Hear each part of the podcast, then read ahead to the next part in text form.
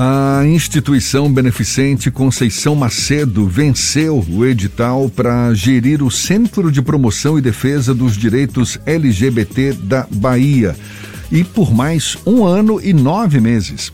O resultado final foi divulgado na última quarta-feira. A gente comemora junto e conversa com o gerente administrativo da instituição beneficente Conceição Macedo, Padre Alfredo Dória, mais uma vez conosco aqui no Issa Bahia. Um prazer tê-lo aqui conosco. Padre, tudo bom? Seja bem-vindo. Bom dia. Alegria minha, Jefferson Fernando, ouvintes da Tarde FM. Um bom dia para todas e para todos. Quem está nos acompanhando pelo YouTube está vendo que o padre caprichou no cenário ali. Tá com uma foto belíssima. É homenagem ao aniversário da cidade. Ah, maravilha, tudo bom, né?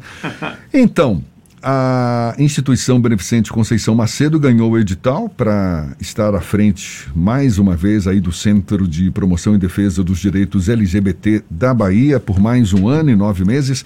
O que, que se pode esperar para daqui para frente? Em termos de ações, de iniciativas à frente do Centro de Promoção e Defesa dos Direitos LGBT da Bahia, padre?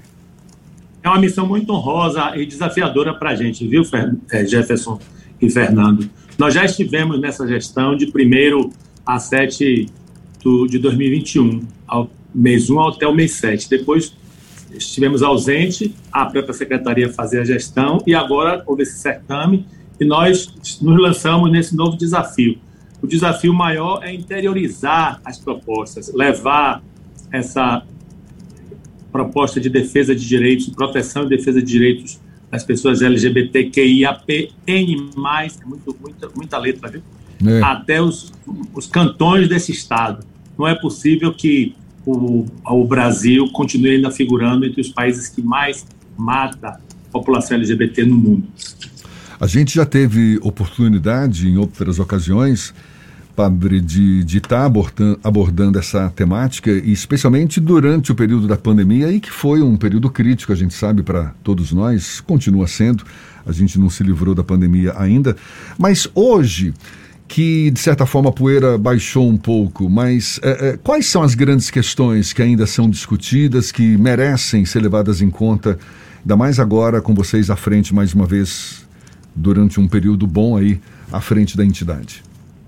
Ouvindo o público que nos que acorre, a, bate a nossa porta, uma questão que pode, pode parecer simples, mas é muito importante, é a, a renominação das pessoas. Então, as pessoas nasceram, receberam um nome com o qual não se identificam, então conseguir colocar o um nome, hoje chamado de nome social, de forma gratuita, porque hoje no sistema jurídico ainda há custas que são elevadas para uma pessoa que queira fazer essa ressignificação.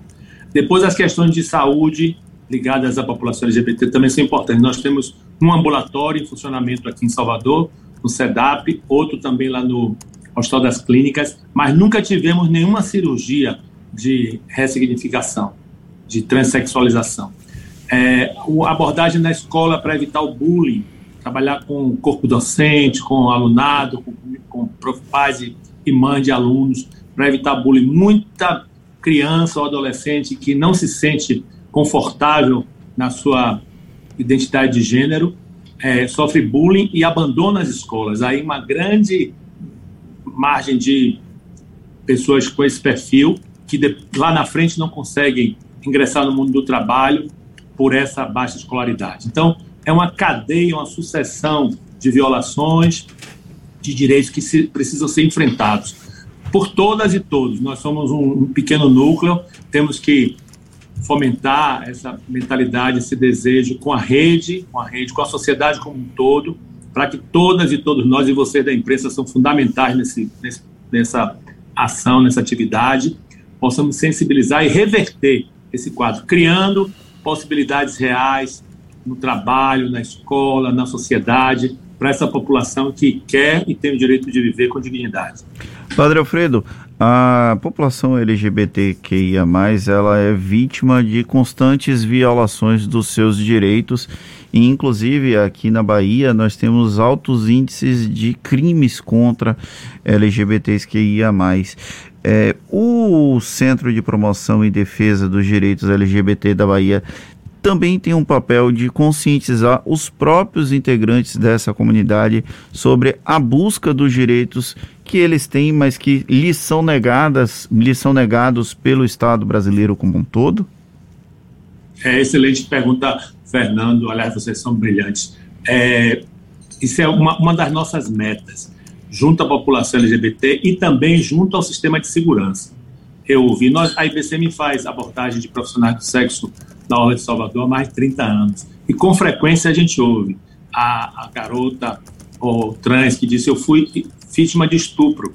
E quando eu me dirigi à unidade de segurança, ouvi estupro, mas onde está a mulher que sofreu estupro? Então, muitas se privam de denunciar violências. Esses números que você acena são verdadeiros, mas normalmente são subnotificações que nem todo mundo vai, vai notificar. É, é raro você vir que numa, numa, delegacia há um registro de estupro contra uma, uma transexual ou uma travesti. Então, é necessário empoderar esse público dos seus direitos, mas também ter um trabalho com a rede de segurança, segurança pública nas suas seus diversos níveis, para que todas e todos possamos atuar conjuntamente para minorar essa situação abusiva e violenta.